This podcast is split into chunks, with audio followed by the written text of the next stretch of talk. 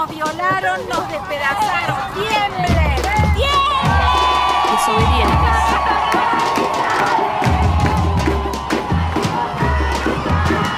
Desobedientes.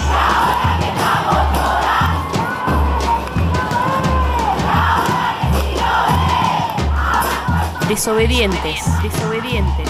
Historias feministas en tierras patagónicas.